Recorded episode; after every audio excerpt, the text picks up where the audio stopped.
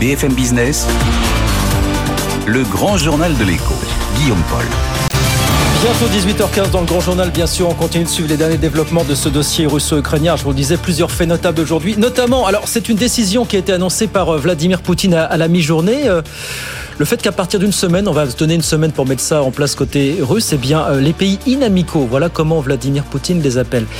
Les pays inamicaux qui souhaiteraient acheter du gaz à la Russie ne pourraient le payer désormais qu'en roubles, uniquement en roubles, ni en euros, ni en dollars. Voilà quelle sera la nouvelle donne d'ici euh, maintenant quelques jours. On va en parler quelques instants avec Christopher euh, Demby qui est avec nous euh, par téléphone. Bonsoir Christopher, bienvenue. Bonsoir. Bonsoir, directeur de la recherche économique chez Saxo Bank. C'est très cynique ça de la part de Vladimir Poutine. En gros, il dit aux Européens, vous avez besoin de mon gaz, je le sais mais désormais vous ne pourrez le payer qu'en rouble. Déjà, est-ce que juridiquement c'est possible ça, Christopher?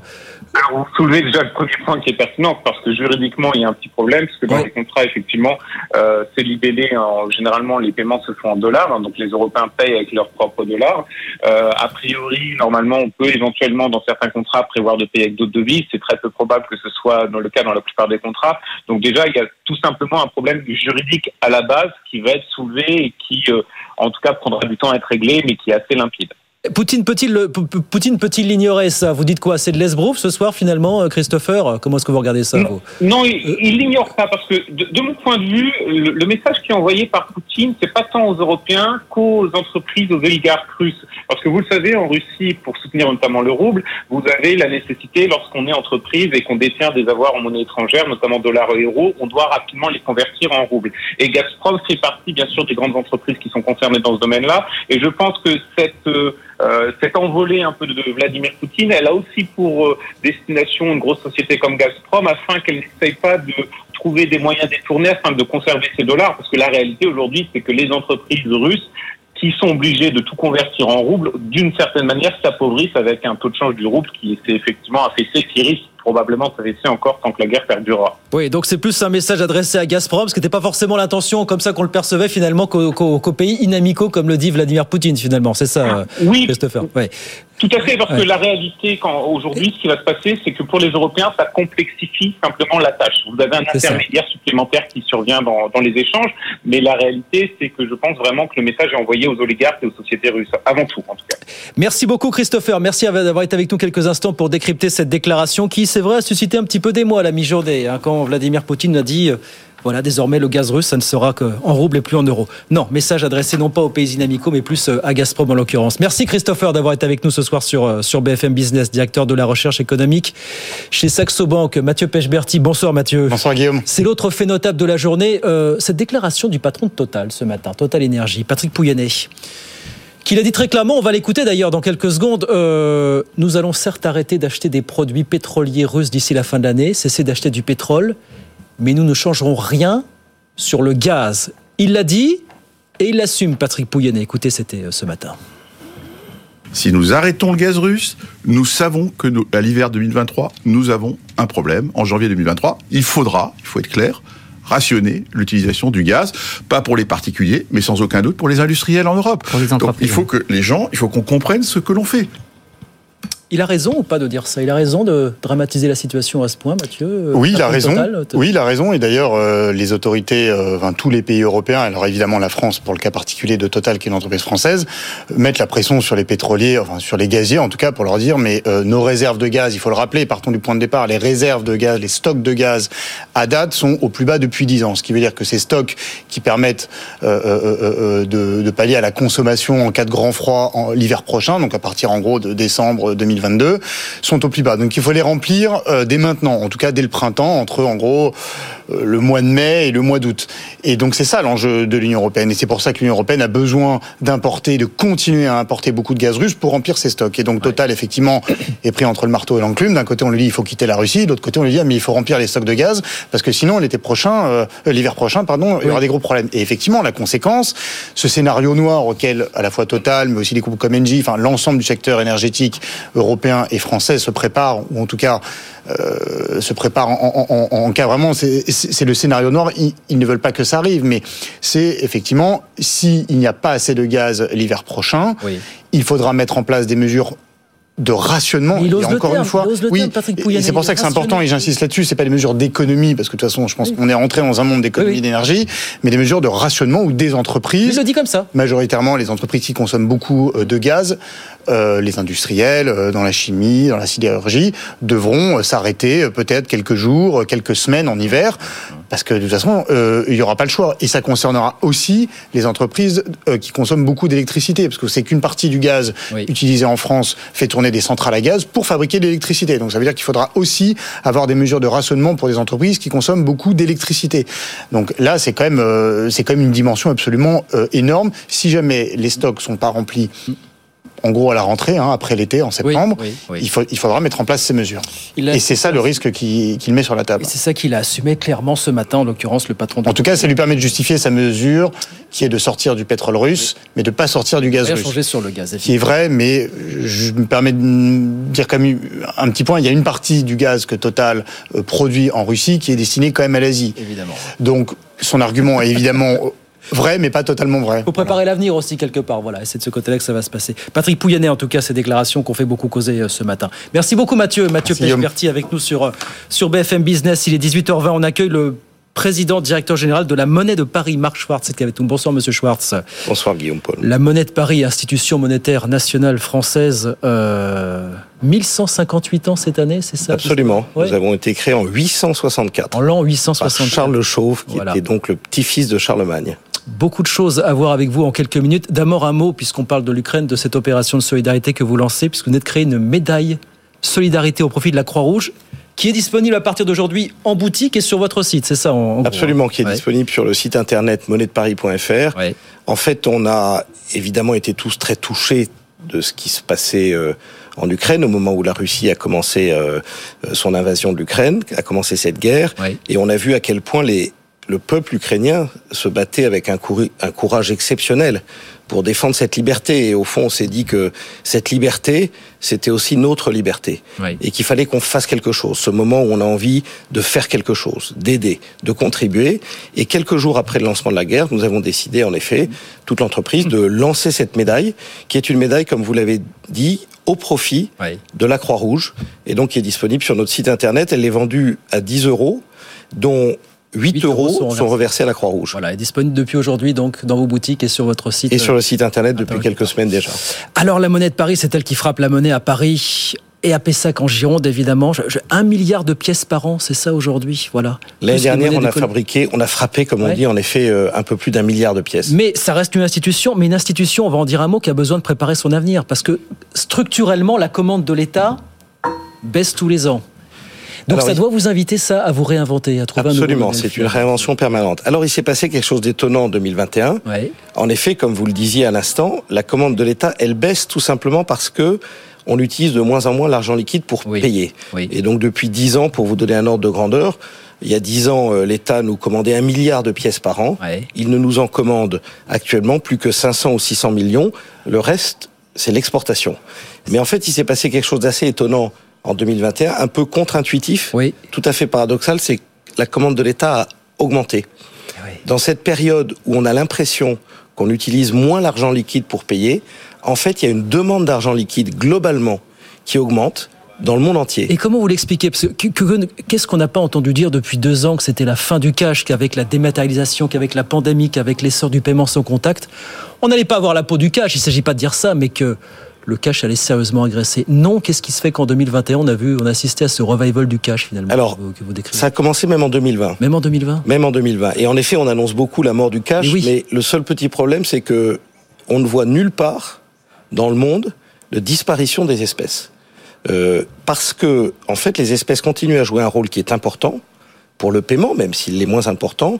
Et dans les périodes de crise, il y a un phénomène, devant l'incertitude, devant les inquiétudes pour l'avenir, qui est un phénomène de retour vers les valeurs sûres, Oui. les valeurs refuges, et notamment l'ensemble des liquidités. On a vu pendant la pandémie en France, le taux d'épargne des ménages a considérablement vrai, augmenté. c'est vrai, c'est vrai. Sous toutes ses formes. L'argent liquide, les comptes en banque, le livret A même. C'est Et vrai. donc on bénéficie d'une certaine manière de ce mouvement qui touche les billets de banque, beaucoup, et un peu les pièces, notamment dans la dimension monnaie de collection, puisque Ouais, nous vendons de plus en plus de pièces de collection. Mais Malgré tout, il va falloir vous diversifier, il va falloir trouver un avenir. Absolument. Vers quoi vous allez vous diversifier? Ça sera Alors, quoi le business model de, de la En fait, il y a, 10 ans, euh, la partie monopole, on va dire, c'est-à-dire la fabrication, on le voit euh, derrière vous, de pièces d'euros pour l'État, ça représentait euh, pas loin de la moitié de notre activité. Ouais. L'année dernière, en 2021, puisque nous avons publié nos résultats aujourd'hui, c'est 25% de nos c'est 25% de notre chiffre d'affaires, et donc c'est devenu une part minoritaire. Néanmoins, il faut absolument que nous continuions à trouver de nouvelles sources d'activité, à nous diversifier, pour pouvoir remplacer cette euh, commande ou cette demande publique qui a plutôt, même si 2021 on a eu une augmentation, l'État a augmenté l'année dernière Oui. de 15% sa, sa commande à la Et monnaie. ça s'est vu sur votre chiffre d'affaires, hein, 146 millions d'euros, 27% l'an dernier. Voilà. Alors, Continue de- c'est Ouais. Pas, c'est, C'est- ça, s'est vu, mais ça, c'est ça pas la pas raison ça. principale. C'est pas la raison principale. La raison principale de cette croissance Mm. très forte du chiffre d'affaires l'année dernière, en effet, vous le dites 27% de croissance, Mm, euh, c'est que nous avons fortement développé les ventes de monnaie de collection Oui. et que nous avons fortement développé l'exportation. Et donc, vous voyez, la part de l'État, en Parce que vous frappez, réalité, de- elle est minoritaire. vous frappez des pièces pas seulement pour l'État français. Absolument, on fabrique euh, de la monnaie pour des pays du- dans le monde entier. Dans le monde entier. Dans le monde entier. Voilà. En Afrique, au Moyen-Orient, en Amérique latine, le dernier pays dont on a gagné euh, la fabrication de la monnaie, figurez-vous, c'est le Costa Rica, Ça alors? Qui a lancé une pièce de monnaie fabriquée par la monnaie de Paris Ouais. il y a quelques mois, dont les, les Costaricains sont, sont très friands d'ailleurs. C'est une pièce qui a beaucoup de succès Ouais. et on nous a demandé d'en faire davantage. Et ben voilà. 1158 ans d'histoire cette année. La monnaie de Paris est toujours là avec une histoire, des défis et un avenir. Et qu'on se le dise, donc le cash n'est pas mort, très clairement. Le Absolument. Il est encore bien vivant. Il est encore bien vivant. Merci beaucoup Marc Schwartz, président directeur général de la Monnaie de Paris. Et donc on rappelle cette euh, cette euh, opération de solidarité avec euh, l'Ukraine, cette médaille que vous pouvez acheter euh, soit sur votre site, soit sur vos boutiques, médaille à, à 10 euros, dont 8 sont reversés à, à la Croix-Rouge. On y voit le drapeau ukrainien, je crois notamment. Le drapeau. Absolument, une très jolie création de notre Ouais. graveur général, Joaquin Jiménez, Ouais. dans lequel on voit la devise de la République française, liberté, égalité, fraternité, dans le drapeau ukrainien, lui-même étant attaché à la tour Eiffel. Donc il n'y a pas de plus beau symbole de la réunion et de la solidarité entre nos deux peuples. Merci beaucoup Marc Schwartz d'être venu ce soir sur le plateau du, du Grand Journal sur BFM Business. 18h26, on marque une petite pause. Faiza Younzi nous rejoint pour nous redonner les grands titres de l'actualité. Puis deux entreprises qui font l'actualité. On va rester connecté au monde de l'entreprise quand même. Il faut bien vivre. Intersport qui signe une année record en 2021 et puis Big Mama qui continue de s'agrandir. Deux nouveaux restaurants qui viennent d'être lancés du côté de Marseille notamment. À tout de suite. BFM Business, le grand journal de l'écho, l'alerte, le chiffre. L'alerte le chip. Bonsoir Emmanuel. Bonsoir Guillaume. C'est une ONG qui s'appelle les Amis de la Terre qui publie cette étude qui nous dit que l'e-commerce non alimentaire Mhm. a détruit, détruit 85 000 emplois en 10 ans dont 3800 en 2019. Et donc, ce serait, selon cette ONG, le plus grand plan social en cours actuellement en France. Je la cite. Qu'est-ce que vous en pensez, vous, Emmanuel hein? Bah, c'est-à-dire, c'est vraiment. C'est le- catégorique, hein, voilà. Oui, C'est- c'est-à-dire, c'est vraiment le genre d'étude qui accumule un peu tous les défauts qui agacent et, et qu'on déteste un peu voir dans des travaux euh, de ce genre. Alors, d'abord, premier défaut qui est quand même très agaçant, c'est ce jugement de valeur comme quoi le Graal, ce serait le petit commerce au détriment du commerce en ligne et euh, du grand. C'est-à-dire cette vision un peu euh, idéalisée de l'économie belle des champs, vous voyez, où on a euh, le petit centre-ville, les petits commerçants, tout le monde fait ses courses. Euh, là, euh, malheureusement, euh, tout ça ne correspond plus à la réalité et aux besoins des Français. Rappelons qu'il y a euh, 42 millions de Français qui achètent en ligne. Ça fait quand même quasiment deux Français euh, sur trois et même plus si on compte ceux qui sont juste en âge d'avoir euh, une carte bancaire. Et si ils achètent autant en ligne, c'est euh, soit parce qu'ils y trouvent évidemment un service supplémentaire, soit des prix plus bas, soit euh, les deux. Deuxième problème de ce genre d'études, c'est encore une fois en opposant les petits et les gros, c'est qu'on a là des clivages qui ne sont plus pertinents. Euh, L'opposition des gros et des petits, elle ne tient plus parce que on voit quoi dans cette crise et notamment depuis la crise Covid, c'est que ceux qui s'en sont sortis, c'était pas les gros au détriment des petits, c'était ceux qui ont su se digitaliser Oui. contre ceux qui n'ont pas su se digitaliser. Pour bénéficier de l'exposition que pouvait leur offrir le e-commerce. Exactement, Oui. y compris les petits commerces. C'est-à-dire que quand vous regardez les chiffres d'affaires des petits commerces qui ont su euh, développer des sites internet, euh, Mmh. etc., soit parce que ça leur ramenait plus de clients dans la boutique à cause de la pub, soit directement par la vente en ligne, Qu'ils n'auraient ils pas touché fait par ailleurs. Exactement, ils ont fait des progressions de chiffre d'affaires qui sont à peu près les mêmes euh, qu'Amazon. Donc le clivage, encore une fois, entre petit et grand ne fonctionne plus. Et puis il y a aussi, il y a aussi ce clivage un petit peu entre les urbains et les et la campagne. C'est un peu aussi ce qui est sous-entendu. Euh, or, en fait, euh, ce n'est pas la réalité non plus. Euh, et là, il faut aussi reprendre les chiffres de la FEVAD, hein, la Fédération euh, du commerce en ligne. 45% des e-commerçants TPE sont implantés dans des communes de moins de 10 000 habitants et même moins de 25% dans euh, des communes de moins de 5 000 habitants. Ça veut dire qu'il y a plein de petits commerces digitaux qui se sont créés dans des petites villes où ils n'auraient pas pu se créer s'ils n'avaient pas la possibilité de euh, vendre en ligne. Et puis enfin dernier dernier aspect un peu agaçant, c'est j'ose pas appeler ça la manipulation des chiffres, mais quand même c'est c'est quand on voit que je veux dire le périmètre qu'on prend pour les emplois créés ou détruits, il est quand même très partial. Si on ne prend pas en compte, par exemple, tous les emplois liés euh, purement au développement de tout ce e-commerce, c'est-à-dire tous les tous les postes de développeurs internet, etc. Euh, on, on ne parle pas non plus de la logistique. Or, si vous prenez les chiffres de Pôle Emploi sur trois ans, la logistique qui est quand même largement porté par le développement du e-commerce, c'est 500 000 recrutements potentiels. Mmh. Donc voilà, c'est toujours un petit peu agaçant ce, ce, ce, ce genre d'études. Eh bien voilà, d'habitude il vient défendre ou expliciter une étude, il est venu la désinguer ce soir, tout simplement. Emmanuel Le Chypre avec nous sur BFM Business. Merci beaucoup Emmanuel, 18h42, on marque une petite pause. On se reconnecte à l'actualité des entreprises dans un instant parce qu'il faut bien vivre évidemment et parce que l'économie continue de tourner malgré tout. Intersport et Big Mama, leur PDG, sont avec nous dans un instant sur BFM Business. Ils ont de l'actu aussi, évidemment. À tout de suite. BFM Business, le grand journal de l'écho. Guillaume Paul. Allez, 18h45 sur BFM Business. Deux patrons avec nous parce qu'on continue dessus, bien sûr, l'actualité des entreprises au quotidien sur, euh, sur BFM Business. Victor Leguer est avec nous. Bonjour. Bonjour, Guillaume. PDG de Sunday, cofondateur des restaurants Big Mama. On sera avec vous dans, dans quelques instants. Vous avez pas mal d'actu. Et puis, dans un autre registre, c'est presque complémentaire tout ça. Jackie Riouet, le président d'Intersport, qui est avec nous. Bonsoir Jackie Riouet. Bonsoir. Bonsoir. Intersport, le sport la plus belle des rencontres. J'adore ce slogan. Il est venu, il est venu d'où ce slogan? Il est venu d'où ce slogan? Bah, Parce que le sport, c'est la plus belle des rencontres. C'est la plus belle des rencontres à travers les collaborateurs. C'est la plus belle des rencontres aussi avec nos clients.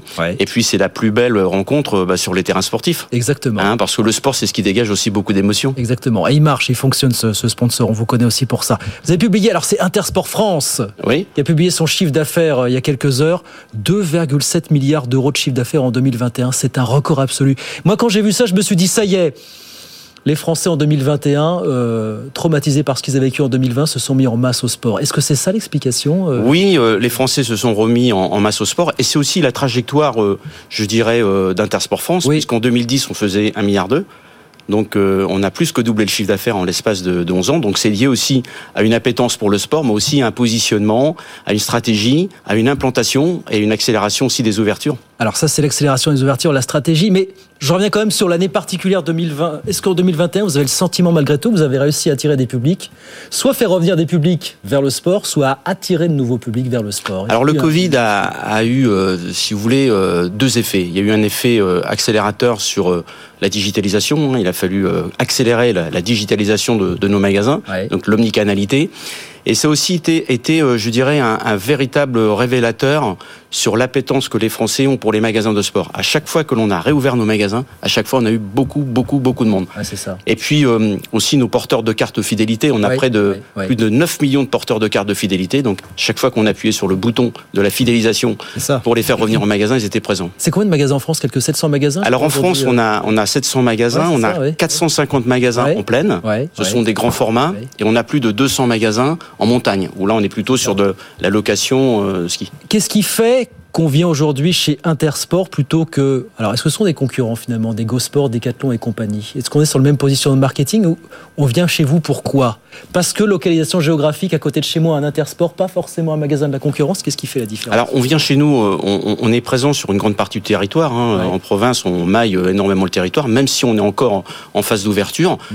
On a un menu différenciant par rapport euh, à l'enseigne euh, dont vous parliez tout à l'heure. Je peux la citer, euh, Decathlon, hein, qui a un positionnement, disons, plus distributeur de ses marques propres. Et nous, euh, notre menu différenciant, c'est avant tout de, de, de, distribuer les marques internationales. Hein, 80% de notre business, ce sont les marques internationales. Ouais, c'est ça. Qu'est-ce qui fait qu'on va aujourd'hui dans un magasin de sport? Alors, pour, pour vous raconter ma vie, je suis allé récemment dans un magasin de sport dont je ne vous citerai pas la marque justement, mais je me suis dit sachant que je vous recevais aujourd'hui, qu'est-ce que j'ai vu de différent dans ce magasin que je ne voyais pas il y a, je sais pas, deux ans, trois ans, quatre ans, cinq ans finalement? Je vois pas, mais dites-moi vous peut-être ce que le magasin de sport apporte aujourd'hui qu'il n'apportait pas ou qu'il apportera demain finalement euh, pour vous? Alors il y a, y a, des univers euh, qui ont qui ont vraiment explosé, c'est le cycle par exemple. Alors le certains, bien sûr que le vélo, il y, avait des rayons vélo dans certains magasins de sport, mais dans l'ensemble des magasins intersport aujourd'hui, on a un positionnement cycle très important. L'héritage de la crise, ça aussi du Covid ou quelque part ou... Oui. Euh... Ou évolution, évolution naturelle, peut-être, vous allez me dire. Alors, évolution naturelle, bon, il ouais. y, a, y, a, la poussée du VAE, hein, le vélo électrique. Ouais, ouais, Aujourd'hui, on est en train de prendre des parts de marché sur le vélo électrique. Et puis, euh, en tant que président, je suis vraiment euh, fier, euh, en 2013, euh, avec euh, mes collègues administrateurs, d'avoir fait le choix de reprendre une usine de vélo. On a pris une usine de vélo en Vendée, hein, à Machecoul, exactement, enfin, c'est en Loire-Atlantique avec euh, cette usine assemblée euh, près de 100 000 vélos. Aujourd'hui, c'est 650 000 vélos de prévision 2022. On est le premier assembleur de vélos euh, électriques en France. Alors on peut être fier de ça. Et ça se traduit aussi dans les magasins par des linéaires beaucoup plus importants, oui. par euh, des ateliers de vélo, une expérience retail. Je pense que dans les magasins de sport aujourd'hui, euh, l'expérience consommateur est beaucoup plus importante. Euh, elle est vraie dans le rayon running par exemple. Ouais, ouais. Euh, les derniers chiffres du running, c'est 13 700 000 personnes qui courent, ouais, dont 50% sont des femmes. Entre l'avant Covid et l'après Covid, c'est 700 000 runners de plus. Vous voyez par exemple donc le running, ça demande des vendeurs et, et l'humain, vous, vous posiez la question qu'est-ce qu'il y a de plus on, on, met encore plus l'accent sur l'humain. Je crois que on pensait que le digital allait gommer une partie du ouais, commerce physique, ouais, ouais. et finalement. Pas du tout, c'est l'omnicanalité, c'est le meilleur des deux mondes, c'est digital. et à oui, l'intérieur des magasins intersport, c'est les équipes qui font la différence. Mais c'est ça aussi peut-être l'avenir du magasin de sport. Alors il y a le digital pour ça, mais aussi quand on va chez vous finalement, qu'on me donne, fournisse le matériel qui me permet de faire du sport et qu'on m'explique aussi comment faire du sport finalement. C'est aussi cette notion de conseil que vous allez, euh, que vous allez apporter plus demain. Ouais. Oui, ben, bien Quand sûr. Quand on vient chez vous, on veut ça aussi, on voudra ça de plus en plus, j'imagine. Enfin, c'est, c'est, c'est... Il, y a, il y a une relation. Alors, de plus en plus, les consommateurs vont sur le site avant ouais. de se déplacer en magasin. Ouais, ça, c'est ouais, une réalité. Et par contre, le magasin doit être le réceptacle de ce qu'ils ont vu sur le site, avec l'accompagnement humain, avec l'explication humaine, avec la relation humaine, avec la compréhension du besoin consommateur. Je crois que les datas sont très importantes, mais la relation humaine, la compréhension du consommateur, c'est bien en magasin qu'on l'a. Ouais. Bon, combien d'ouvertures dans les tuyaux là euh, pour les, les ah, Écoutez, on va on va ouvrir sur 2022 plus ouais. de 25 magasins encore, eh ouais. hein, euh, des surfaces entre 1500, 3000, 3500 mètres carrés. Euh, on a ouvert un magasin, un magasin à Bayonne sur plus de 5000 mètres carrés. Donc dans le Pays Basque, euh, on pousse les murs on agrandit les magasins pour justement exprimer les catégories sportives de façon encore plus, plus forte et plus structurée. Et on continue toujours d'aller de l'avant. Jackie, vous restez avec nous. On va accueillir. Alors, c'est assez complémentaire. Voilà, une fois qu'on a dépensé beaucoup de calories avec le matériel d'Intersport, on va chez Big Mama, Victor Luguer, donc PDG de Sunday, dont on va parler, cofondateur des restaurants Big Mama. On va parler de Sunday, cette appli dont on parle beaucoup pour payer rapidement au restaurant. D'abord, un mot sur vos, vos, restaurants Big Mama. Comment ça va globalement? Est-ce que la clientèle est revenue en masse? Est-ce qu'on recommence à faire la queue pendant une heure chez vous? Écoutez, c'est le... très encourageant, je dirais, de la vitalité de vos. Le Covid est derrière nous. Ouais. Euh, je pense que pour toute la profession, c'est un grand soulagement. Euh, il y a encore plein de choses à ajuster. Euh, et Sunday, d'ailleurs, nous aide beaucoup parce qu'on ouais. manque de 237 000 emplois dans, dans, la, dans la profession en France. Aujourd'hui, quand on arrive à mieux fidéliser nos équipes ouais. et à recentrer le travail de nos serveurs sur ce qu'ils aiment faire, à savoir le service, l'humain, ça, ça a du sens. Et quand on gagne tout ce temps qu'on passait à porter des machines à carte bleue ou des additions, on crée énormément de sens pour les gens qui travaillent tous les jours en restauration. Ouais. Et ce gain d'efficacité après le Covid, il, est, il, il, change tout. Alors Sunday, justement, c'est cette application, elle a un an à tout casser, à peu près. On était deux il y a 12 mois. Ouais. Et 12 mois plus tard, c'est 5200 restaurants, et c'est euh, plus de 2,5 millions de pourboires qui ont été reversés, c'est 3 millions de Français qui ont payé. Pour rappel, Sunday, c'est le moyen le plus rapide au monde de payer au restaurant. Via un QR code, hein, Via voilà. un QR code, au lieu de lever le bras, d'attendre 5 minutes l'addition, puis 5 minutes 5 la minutes, machine. On 5 a, minutes, vous êtes large. Hein, on a, on a tous été là. Oui, oui. Vous scannez le QR code qui est sur la table, sans télécharger d'app, sans même vous enregistrer. En 4 secondes, vous avez payé. Si vous voulez partager l'addition, vous pouvez. Mmh. Si vous voulez, etc. 4 secondes, c'est fait, vous vous levez, vous partez. Et ce qui est très contre-intuitif, c'est que ça augmente le ticket moyen du restaurant de 15%. Alors j'ai vu ça, mais comment vous calculez ça exactement ça vous avez Ah bah c'est très facile. Vous, avez épluché, les, vous avez épluché les, les, les, les commandes, les, cartes Vous prenez votre logiciel de caisse, vous dites quelle est ma commande moyenne par moyen de paiement? Ma commande moyenne avec la carte bleue, c'est 25 euros. Ma commande moyenne avec Sunday, c'est 27,50 euros. Ah, bah c'est quand même vachement bien. Et je me rends compte que quand le consommateur, 1, il est mieux conseillé. Pourquoi? Parce que les serveurs ont le temps de vous présenter le vin du jour, le plat du jour, au lieu d'être en train d'encaisser la table d'à côté. Quand on est mieux conseillé, on passe un meilleur moment. Ça, c'est le premier effet. Le deuxième effet, c'est qu'on a beaucoup plus de desserts et de café. Et alors, imaginez maintenant, aujourd'hui, on lance la commande. Pourquoi, on a plus de desserts et de café Je comprends pas là. Combien de fois vous avez été au restaurant, Guillaume, et vous vous dites bon, dans un quart d'heure, faut que j'y aille. Vous savez quoi On va pas faire de ah. café, pas de dessert. L'addition, s'il vous plaît, parce que ça va prendre un quart d'heure. Vous avez été là, j'ai été là, vous avez été là, on a tous été là. Et tenez-vous bien, aujourd'hui, on fait plus que le paiement, on fait aussi la commande, non pas pour les restaurants traditionnels comme la coupole ou que sais-je, mais pour la restauration rapide les bars, mmh. les boîtes de nuit, les terrasses de mmh, cet mmh, été. Combien de fois vous êtes là avec vos quatre copains? On va boire des coups. Alors c'est qui le celui des quatre qui va aller faire la queue pendant 25 minutes Et on met trois points à payer. Voilà. voilà. bon bah là, on va tous s'asseoir à table. On va commander notre tournée de bière. Et donc, ouais, c'est extraordinaire. Vous arrivez à calculer que le, panier moyen augmente de 12% et que le pourboire, ce qu'on peut mettre à pourboire aussi dans l'histoire, évidemment. C'est ça le, but du jeu. Combien de fois vous avez été au restaurant Et là, vous voulez laisser un pourboire On a connu tout ça. Oui, oui, on n'a pas de monnaie. Voilà, c'est ça. Et alors là, si vous êtes courageux, vous dites est-ce que je peux laisser du pourboire sur la machine à carte bleue Et là, on vous répond non. Moi, j'aime pas trop qu'on me dise non, mais à la fin, j'ai pas laissé de pourboire. Mm. Sur Sunday, je suis en train de payer en 4 secondes, laisser un pourboire, clic, c'est fait. La deuxième raison pour laquelle les pourboires sont multipliés par 3, c'est juste qu'on s'est mieux occupé des clients. Imaginez le temps que vous, vous gagnez en tant que consommateur à ne pas attendre l'addition. Votre serveur, il a gagné ce temps-là multiplié par ses 18 tables. Mm. Mais avec ce temps, il vous accueille mieux, il vous dit mieux bonjour, il vous explique le menu, il a le temps de vous apporter un café, un dessert, etc. C'est vrai. Bon, moi, je laisse plus de pourboire à la fin. Bon. Chez Big Mama, on est bien accueilli, on est souvent bien conseillé, il faut dire au passage. Voilà. c'est vrai, l'expérience fait que. Je pense que ce qu'on constate avec Sunday, c'est que exactement comme chez nos amis du sport, tous les jours dans le retail pour continuer à exister, c'est pas en nourrissant les gens, c'est en leur donnant une expérience.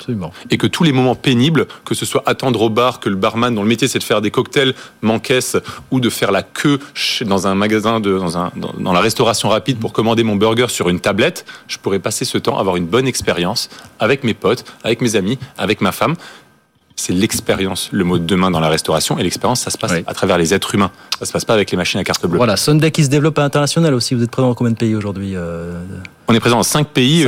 depuis, depuis hier, 6 avec le Portugal, l'Italie lundi prochain, 7. 7 pays, voilà. Et ben voilà pour Sunday qui continue de d'abasser, de séduire de nouveaux utilisateurs à travers, à travers l'Europe. Big Maman, on le rappelle, deux restaurants qui viennent d'ouvrir à Marseille. Hein. C'est ça. Hein.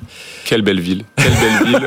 De l'arrière-pays à la Canebière. Écoutez, on avait tout le monde à l'ouverture. C'est plein, les gens sortent. C'est le printemps. Tout le, monde, tout le monde a envie de faire la fête. C'est vraiment une ville qui nous a réservé un accueil extraordinaire. Big Mama, c'est combien de restaurants, on le rappelle, aujourd'hui en France? 19. 19 restaurants.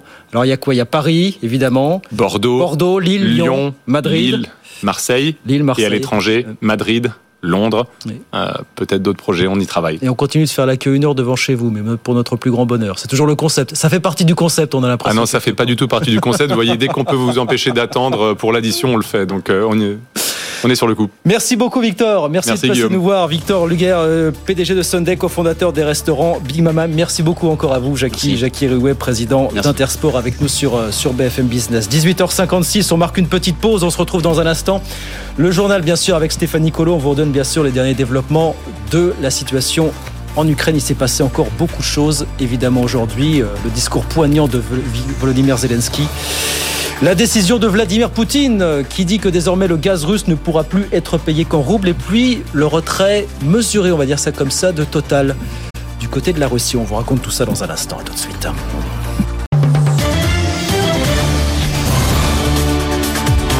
BFM Business, le grand journal de l'écho. Guillaume Paul. Il est bientôt 19h15 sur BFM Business et toujours dans le grand journal. On est ensemble jusqu'à 20h évidemment. Alors on voulait revenir sur une des, annonces de Vladimir Poutine euh, aujourd'hui. Bah, c'est peut-être finalement la première grande riposte de Vladimir Poutine aux, sanctions prises depuis quelques semaines par la, communauté internationale, par les Européens. Vladimir Poutine a annoncé euh, à la mi-journée que désormais, euh, ceux qu'il appelle les pays inamicaux, je cite, pourront certes toujours continuer à lui acheter du gaz, pas de problème, mais que ce gaz sera uniquement payable en roubles. Terminé le paiement en euros, terminé le paiement en dollars. Et en gros, les autorités russes ont une semaine pour mettre en place ce, ce, nouveau système. On va en parler quelques instants au téléphone avec euh, Christopher Demby, qui est directeur de la recherche économique chez Saxo Bank. Christopher, bonsoir. Juridiquement, il y a un petit problème parce que dans les contrats, effectivement, euh, c'est libellé. En, généralement, les paiements se font en dollars, hein, donc les Européens payent avec leurs propres dollars. Euh, a priori, normalement, on peut éventuellement, dans certains contrats, prévoir de payer avec d'autres devises. C'est très peu probable que ce soit dans le cas dans la plupart des contrats. Donc déjà, il y a tout simplement un problème juridique à la base qui va être soulevé et qui, euh, en tout cas, prendra du temps à être réglé, mais qui est assez limpide. Poutine peut-il Poutine peut-il l'ignorer ça? Vous dites quoi? C'est de l'esbrouf ce soir finalement, Christopher? Comment est-ce que vous regardez ça Non, non il l'ignore pas parce que de, de, mon point de vue, le, le, message qui est envoyé par Poutine, c'est pas tant aux Européens qu'aux entreprises, aux oligarques russes. Parce que vous le savez, en Russie, pour soutenir notamment le rouble, vous avez la nécessité, lorsqu'on est entreprise et qu'on détient des avoirs en monnaie étrangère, notamment dollars et euros, on doit rapidement les convertir en roubles. Et Gazprom fait partie, bien sûr, des grandes entreprises qui sont concernées dans ce domaine-là. Et je pense que cette euh, cette envolée un peu de Vladimir Poutine, elle a aussi pour euh, destination une grosse société comme Gazprom afin qu'elle n'essaye pas de trouver des moyens détournés afin de conserver ses dollars. Parce que la réalité aujourd'hui, c'est que les entreprises russes qui sont obligées de tout convertir en roubles, d'une certaine manière, s'appauvrissent avec un taux de change du rouble qui était effectivement affaissé, qui risque probablement s'affaisser encore tant que la guerre perdurera. Oui, donc c'est plus un message adressé à Gazprom, ce qui n'était pas forcément l'intention comme ça qu'on le percevait finalement qu'aux qu qu pays inamicaux, comme le dit Vladimir Poutine finalement. C'est ça, oui, Christopher Oui.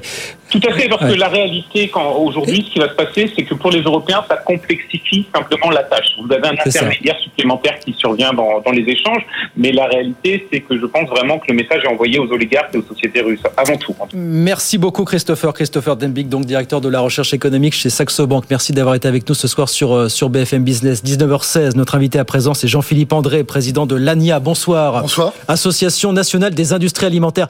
Bah oui, parce qu'une des nombreuses conséquences de cette, de cette crise, c'est l'envolée. Alors, plus marqué, c'est déjà un phénomène qu'on observait avant la crise ukrainienne. Envolée des prix des matières premières qui pèsent sur les industriels, notamment ceux de l'agroalimentaire que, que, vous représentez.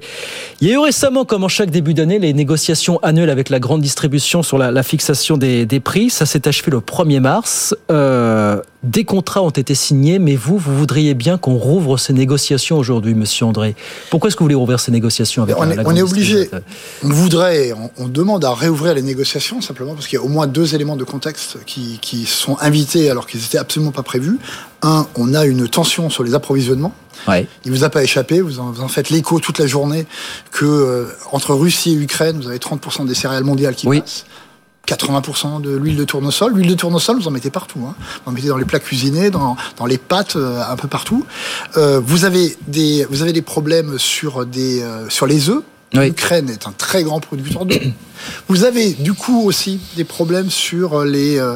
Alors, je reviens juste aux œufs. Moi, ce matin, j'ai eu un de mes, de, un de mes, de mes adhérents à, à l'appareil qui me dit j'ai une visibilité de l'ordre de deux semaines sur les œufs.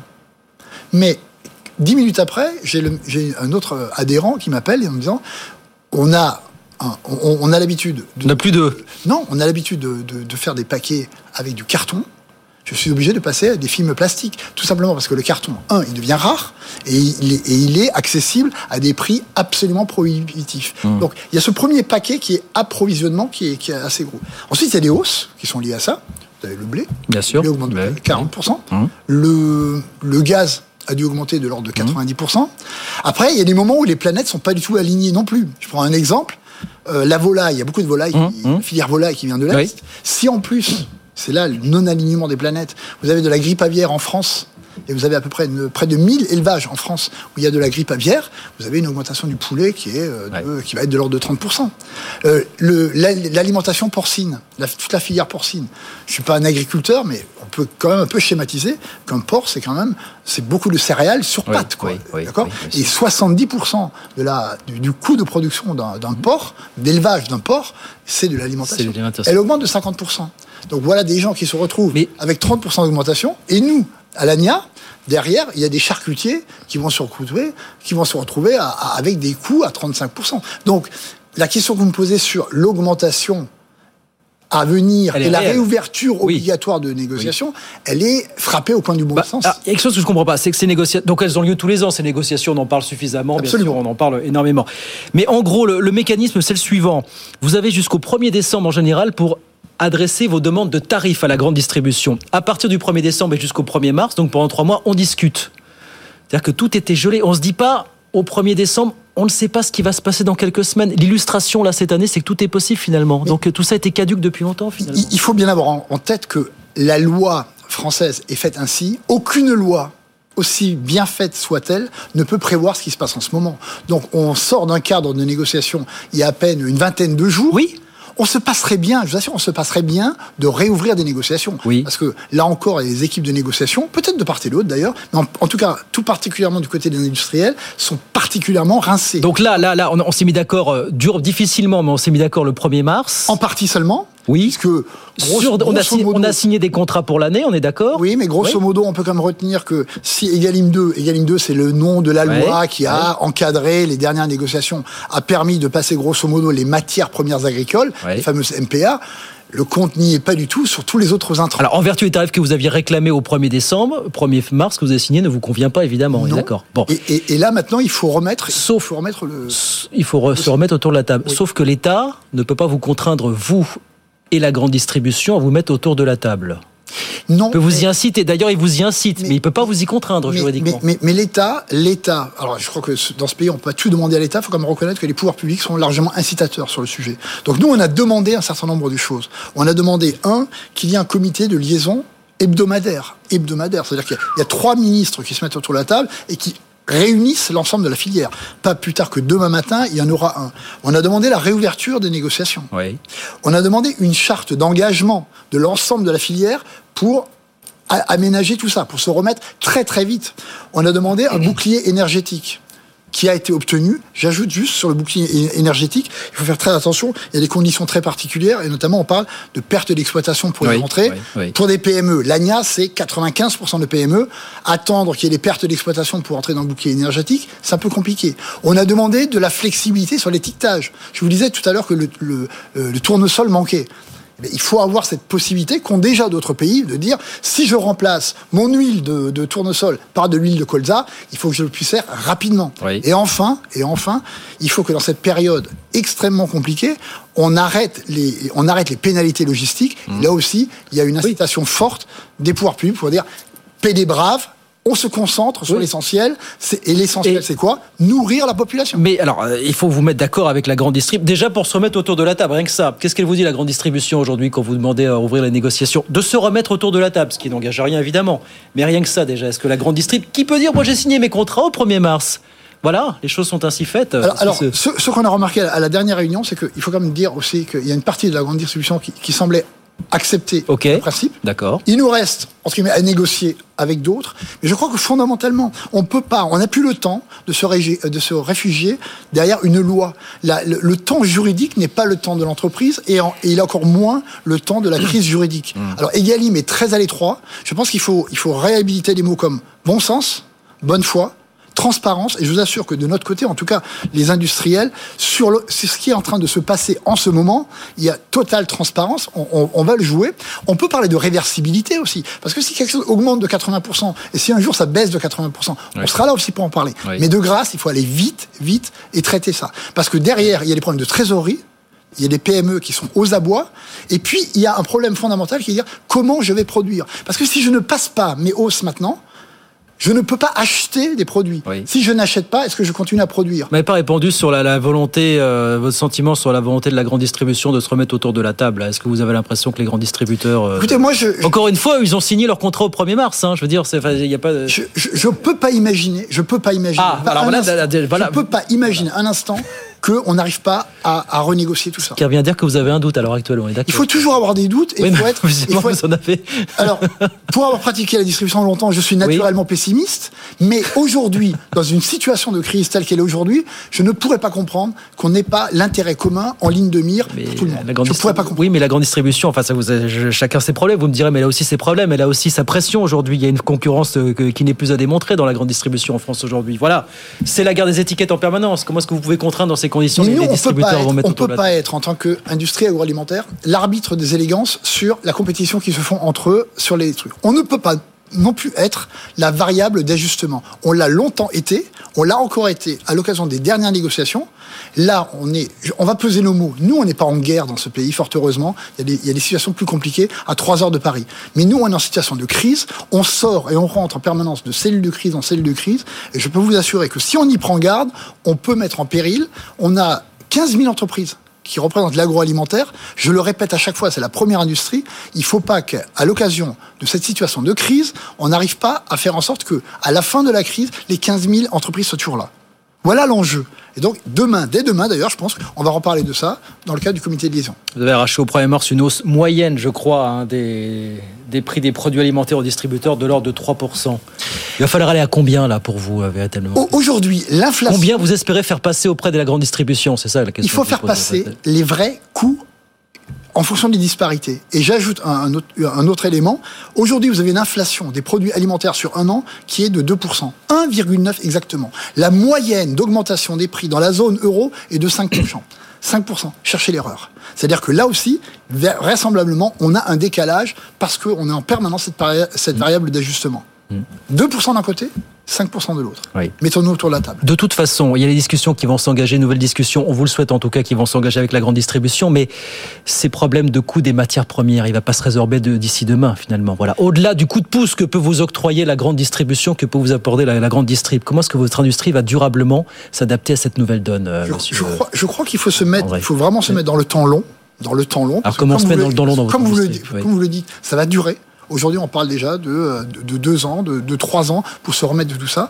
Il va y avoir toute une géostratégie de l'alimentation qui va se remettre en place. Qu'est-ce que vous appelez On va- géostratégie On va redécouvrir ce que c'est le mot souveraineté alimentaire, indépendance alimentaire, ne pas être lié au aux grains qui viennent d'Ukraine, à ceci qui vient, qui vient d'un autre pays. On va réinventer ça. Mais en attendant, il nous faut le temps d'adapter nos outils de production à ça. Et je- j'ajoute l'ensemble de la filière agroalimentaire qui va de l'agriculteur jusqu'à notre client distributeur. Oui. C'est l'intérêt de tout le monde. Et l'agriculteur, dans tout ça, on n'en a pas parlé, il reste une minute, mais euh, vos relations avec les organisations agricoles aujourd'hui, Je syndicales pense qu'aujourd'hui, il y a une grande compréhension de, de l'interaction qu'il y a entre le monde agricole et nous. Vous voyez l'exemple que j'ai Vous le pris croyez, vous le croyez vraiment, voilà. Je, je le, je- je le crois vraiment. Et l'exemple d'ailleurs que j'ai pris spontanément, c'est l'exemple de, de- de- de ce prix de l'alimentation porcine, Mhm. puisque si on veut élever les porcs, il faut les nourrir. L'agriculteur, il va avoir en moyenne 30% d'augmentation de son prix du porc. Que devient le charcutier de l'ANIA, Oui. de l'industrie agroalimentaire Lui aussi a ce problème. Donc on est, c'est complètement interconnecté. On peut plus raisonner hors filière. Donc on, on le prend en compte. Bien, bah on vous souhaite en tout cas de pouvoir ouvrir ces discussions rapidement avec euh, la grande vous distribution, demain. se remettre autour de la table et euh, arracher un nouveau euh, compromis. On sait que ces négociations ne sont jamais simples et c'est un euphémisme quand je dis ça, parce que c'est quand même assez violent tous les ans. Ces négociations que- commerciales entre distributeurs, agriculteurs et grands distributeurs. Voilà, On a largement appris par le passé que c'est Oui. pas parce que c'est simple qu'on renonce. Donc on, va y aller. Et je pense qu'on a des vrais arguments. Et le vrai argument, c'est la réalité éco- Et économique. ça continuera demain avec Absolument. cette négociation. Merci beaucoup Jean-Philippe André. Merci de m'avoir Merci de passer. Ce soir, président de l'ANIA, l'Association nationale des industries agroalimentaires avec nous ce soir sur BFM Business. Merci infiniment. Merci, au 19h28, on marque une petite pause. Faiza Younzi revient pour nous donner les grands titres de l'actualité. On va reparler un petit peu de l'Ukraine dans un instant et puis on va dire un mot de la campagne présidentielle quand même avec l'économiste Nicolas Bouzou. Il publie un ouvrage qui s'appelle Pour un libéralisme populaire et il fait des propositions à l'attention de celle ou de celui qui sera élu président de la République dans quelques semaines. Propositions pour relancer l'économie française. À tout de suite.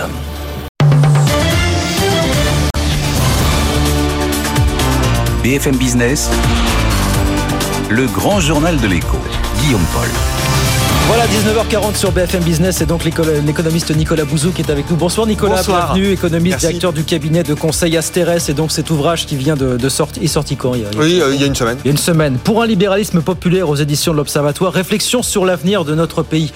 On va pas dans un instant. Quelques mots quand même sur le, le dossier ukrainien. Bien sûr. On voit effectivement l'hécatombe, la, la pression qui monte. Poutine qui dit aux Européens, mon gaz euh, ne sera plus payable qu'en russe. Cette- Mm. ce, ce message très fort de Zelensky aux entreprises françaises. Enfin, Je ne sais pas par où commencer. Où est-ce qu'on va avec tout ça finalement, euh, Alors, Nicolas C'est- alors sur les hydrocarbures russes, je pense de toute façon qu'on va à plus ou moins longue échéance, et je le souhaite d'ailleurs, vers, euh, vers un boycott dont ce qu'ont déjà fait les, les Américains. Alors évidemment, en Europe, on va le faire je pense d'abord sur le pétrole parce que notre dépendance au pétrole est, plus faible comme Total gaz russe. Et en plus en matière de, de, compensation il y a plus de marge de manœuvre pour euh, récupérer ailleurs ce qu'on n'apporterait plus de, de, de, Russie. Donc je pense qu'il faudra faire ça.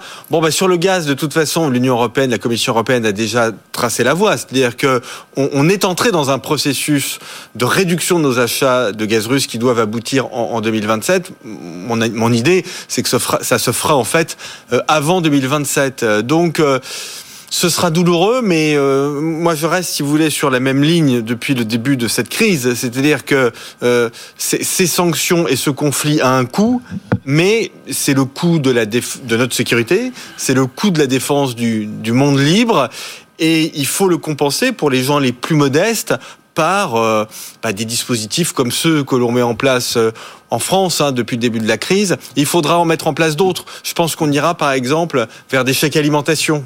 Vous voyez? Je pense qu'il faut cibler. Hein. Je pense qu'il il faut pas. Euh... C'est difficile de cibler. On s'en est rendu compte ces derniers mois. Quand même. Alors, on l'a fait un peu avec euh, la avec la prime inflation, mais en fait, on avait ciblé trop large. Donc, je pense qu'il faudra faire des, des, des, ciblages qui seront plus, plus restreints. Bon, je critique pas le gouvernement parce que c'est très difficile. Euh, sur le papier, je suis pas hyper favorable aux mesures du type baisse de 15 centimes de la fiscalité sur le litre de carburant. Ah oui, non, parce qu'on on les, on les récupère plus. Vous voyez, c'est pas possible. Voilà. C'est ça. Non, mais parce que Bercy, c'est dire si on baisse maintenant les taxes sur les carburants, n'escomptez pas non. les relever avant. Exactement. Longtemps, quoi. Exactement. Oui. Et puis en plus, c'est quand même pas ciblé. C'est-à-dire que. Oui, euh, euh, j'ai beaucoup d'amitié pour vous, mais j'ai pas nécessairement envie que ce soit vous qui en profitiez, ni moi ouais, d'ailleurs. Vous voyez, ouais, je pense que ce sont les gens qui sont dans le besoin hein, qui doivent euh, être aidés en priorité. Donc, vous voyez la façon dont je vois les choses, c'est que je pense qu'on va accentuer les sanctions. Je pense que c'est absolument nécessaire. Je pense qu'il faut vraiment se dire que hydrocarbures russes, on en sort. Et comme ça, ça aura un coût, on compense pour les ménages les plus modestes. Alors cet ouvrage, donc Nicolas, que vous venez de, de publier euh, pour un libéralisme populaire, donc aux éditions de l'Observateur, je disais réflexion sur l'avenir de notre pays.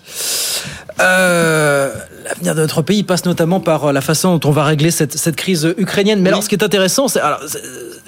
C'est quoi C'est un inventaire, ce bouquin de propositions à l'intention oui. de celui ou celle qui sera élu Oui, exactement. Comment relancer l'économie française Oui, exactement. Non, c'est-à-dire que je me suis dit, bon, il n'y a pas véritablement de, de comment dire de, de, de, candidat libéral, il n'y a pas de programme libéral dans la campagne. Non, mais c'est pas grave. Bon, c'est la France, c'est comme ça. On est dans une campagne électorale un peu un peu spéciale.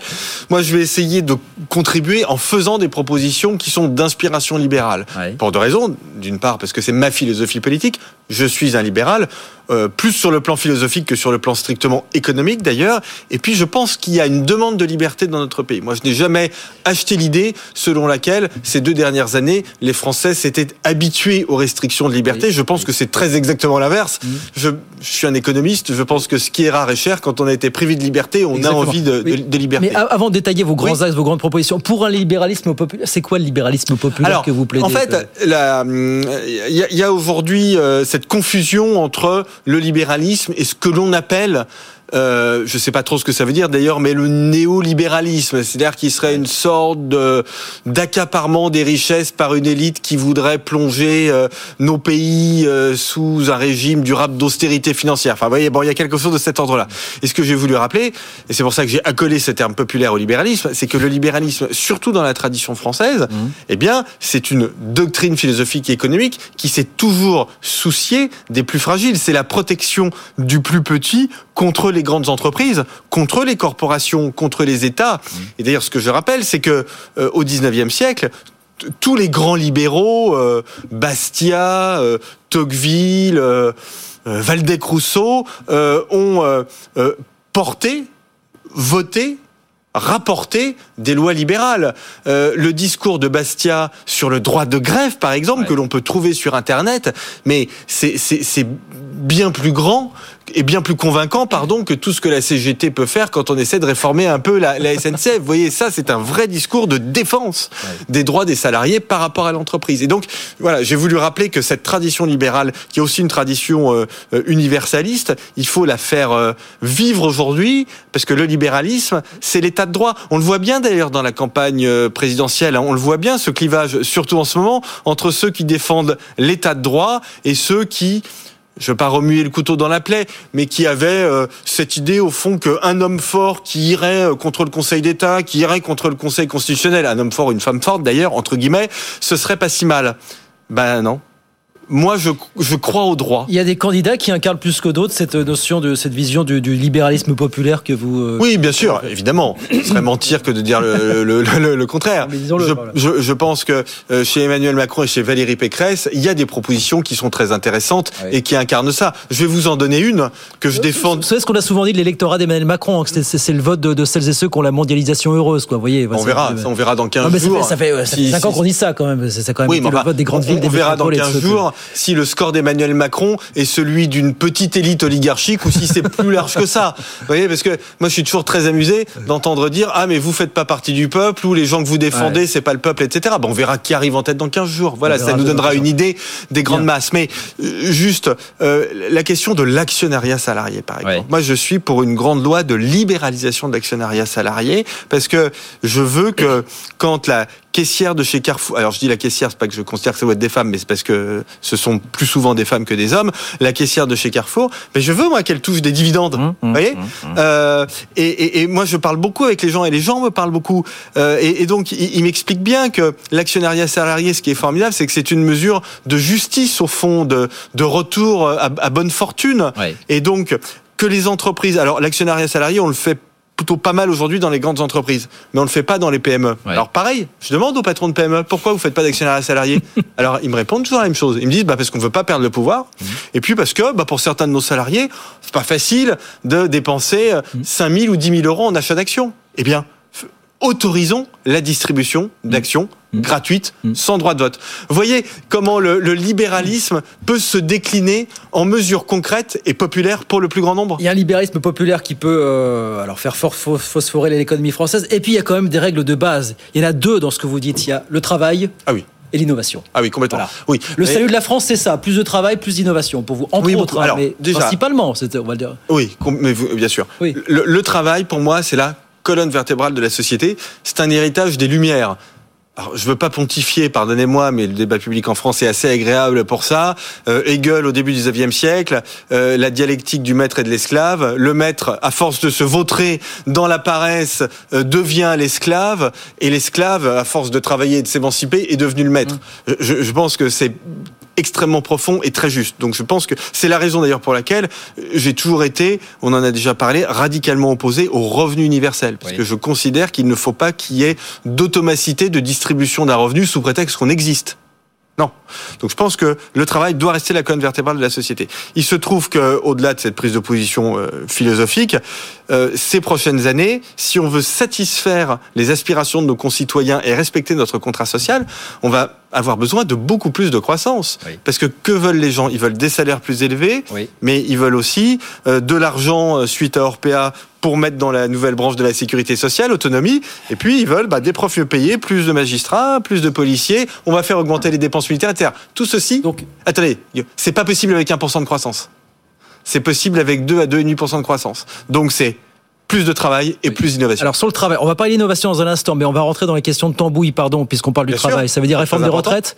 Vous entendez Emmanuel oui. Macron qui dit âge progressif à 65 ans. Ok. Oui, oui okay. Vous le mettez où le curseur? C'est pas une fin en alors, soi l'âge de départ à la non, retraite. Alors, on est d'accord. Okay. Alors euh, euh, avec deux euh, deux nuances. Première chose, bah, euh, il y a des jobs pour lesquels l'espérance de vie en bonne santé elle est inférieure à 65 ans. Oui. Donc pour eux, bien évidemment, ça doit pas être 5 ans, ça, ça doit pas être 65 ans l'âge de départ en retraite. Bon, François Hollande avait eu cette idée de la pénibilité. Oui. Et puis ça n'avait pas marché parce que c'était fait de façon extrêmement complexe. L'idée était bonne, la, la, mise en œuvre était mauvaise. Bon, et là, faut que les, les, partenaires sociaux et le gouvernement trouvent un système qui est un système extrêmement simple. Donc ça, c'est la première chose. Deuxième chose, l'emploi des seniors. Quand le président de la République Vrai dit Vrai ça va augmenter Vrai tout problème. seul parce qu'on va remonter l'âge légal de départ en retraite, pas entièrement. Donc là aussi, alors euh, moi je pense qu'il faut être dans une stratégie quand même du donnant-donnant. C'est-à-dire euh, le patronat nous dit âge légal de départ en retraite, il faut le repousser, comme ça il n'y aura pas d'augmentation des cotisations patronales. Ok, sur 5 ans, Donc je suis ministre du Travail. Sur 5 ans, j'en prends l'engagement. On n'augmente pas les cotisations patronales. Mais attendez, mes amis, j'aime beaucoup les entreprises, mais en contrepartie, qu'est-ce que vous me signez comme engagement sur l'emploi des seniors? Parce qu'on est à 33%. oui, mais qu'est-ce que vous voulez ah bah engagement C'est très simple. Ah bah sinon, attendez, si au bout de 2 ou 3 ans, on n'a pas augmenté sur l'emploi des seniors, bah les cotisations patronales, on les augmente. Bah oui. Attendez, moi je suis libéral, je suis super pour entreprise et on est sur BFM Business. Mais on a, on a versé énormément d'argent aux entreprises ces deux dernières années. J'ai soutenu toutes ces mesures. Mmh. Mais on a versé beaucoup d'argent. Et on continue.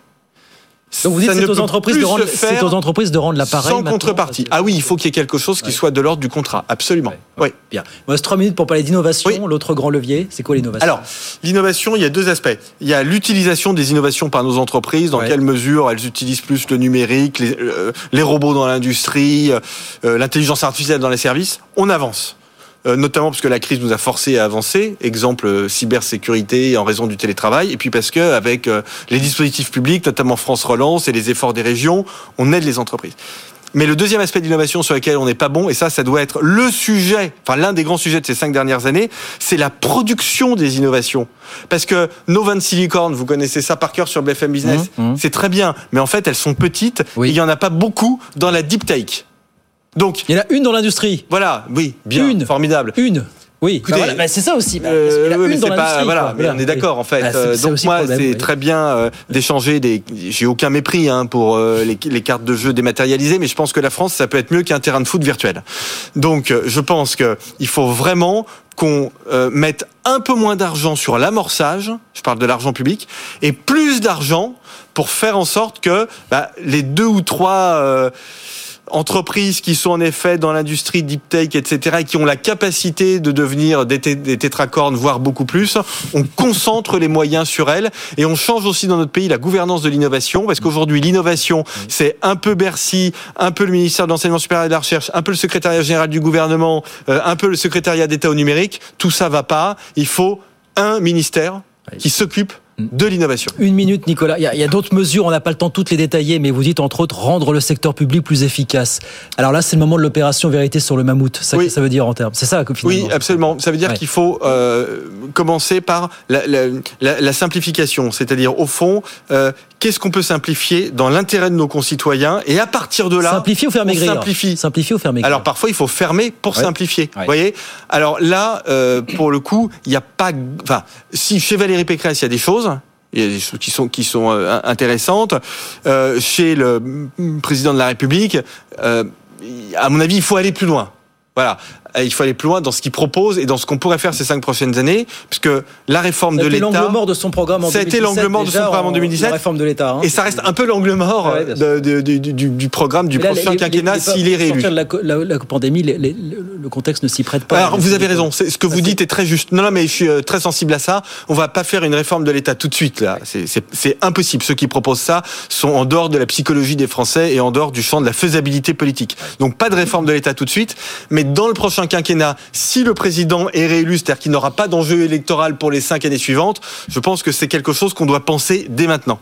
C'est une réforme d'un quinquennat entier, ça, quand même, la réforme de l'État. Non, ça peut être une réforme de trois ans, de deux, trois ans. Enfin, il faudrait y aller s'il y a une fenêtre de tir. Il y en a beaucoup d'autres, en tout cas, on n'a pas le temps de toutes les énumérer, mais vous pouvez les découvrir en lisant le bouquin de Nicolas. Nicolas Bouzou pour un libéralisme populaire des éditions de l'Observatoire. Merci beaucoup Nicolas. Merci à vous. Merci de passer nous voir ce soir sur, sur BFM Business. Voilà, c'est la fin du grand journal sur BFM Business. Dans un instant, l'info continue et nous on se retrouve bien sûr demain 18h pour de nouvelles aventures. Très bonne journée à toutes et à tous. À demain. Le grand journal de l'écho sur BFM Business.